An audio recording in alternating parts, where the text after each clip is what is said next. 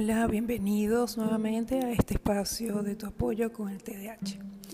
En esta oportunidad quisiera hablar de eh, un trastorno asociado al TDAH que puede aparecer con frecuencia y es el TEA o el trastorno del espectro autista.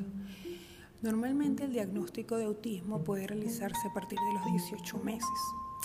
A diferencia del TDAH, que según el manual de psiquiatría hay que esperar alrededor de los 6 a 7 años y eh, debe mantenerse hasta los 12. Han variado un poco el criterio, pero en la mayoría de los casos eh, se espera hasta los 6 años, 7 aproximadamente. Em, a diferencia del el TDAH, el TEA tiene em, rasgos bien distintivos a nivel de sintomatología, sobre todo en la primera infancia se observa problemas de comunicación.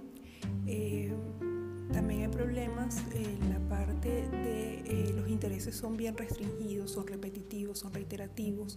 En muchas, eh, muchas personas eh, autistas se observa las estereotipias, el aleteo, caminar de puntas, las famosas ecolales, que es la repetición de ciertos sonidos.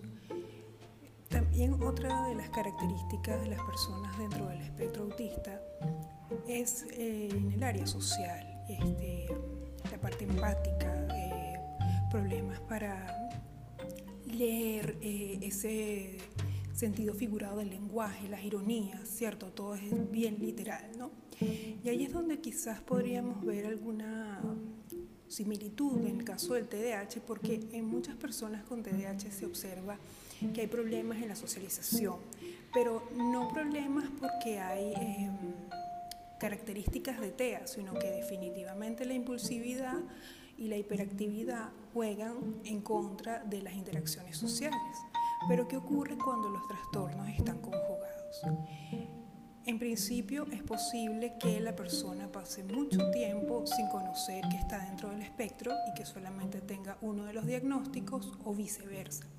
También depende mucho del, desempeño a nivel ejecutivo, porque tanto en el TEA como en el TDAH hay problemas a nivel ejecutivo, es decir, a veces eh, hay problemas para finalizar las tareas, hay cierta irritabilidad, hiperactividad, hay muchas coincidencias a nivel de síntomas y también hay que tener en cuenta que el espectro es muy amplio, al igual que el TDAH, porque eh, la manifestación de los síntomas difiere de persona a persona. Entonces, ¿qué habría que estar atentos eh, cuando se puede tener tanto TDAH como TEA? la parte de la socialización. ¿Qué está pasando a nivel social, a nivel de interacción, a nivel de expresión de emociones, cómo está ese nivel de tolerancia, ver cómo está la parte comunicativa, de acuerdo al tipo eh, de TEA, porque ahorita se divide en nivel 1, 2 y 3. Nivel 1 eh, sería lo que antiguamente se denominaba síndrome de Asperger, que son las personas que tienen alto funcionamiento. El 2 y el 3 ya tendrían este, una mayor sintomatología y mayores desafíos para que la persona se adapte a su medio ambiente. Entonces, habría que observar bien cómo está esa parte de interacción, cómo son los desafíos en la vida cotidiana y entender que eh, como buenos trastornos de neurodesarrollo, tanto el TEA como el TDAH, van a cambiar según la edad. Entonces hay que estar atentos ante los síntomas, ante los cambios y prestar mucha atención y sobre todo información.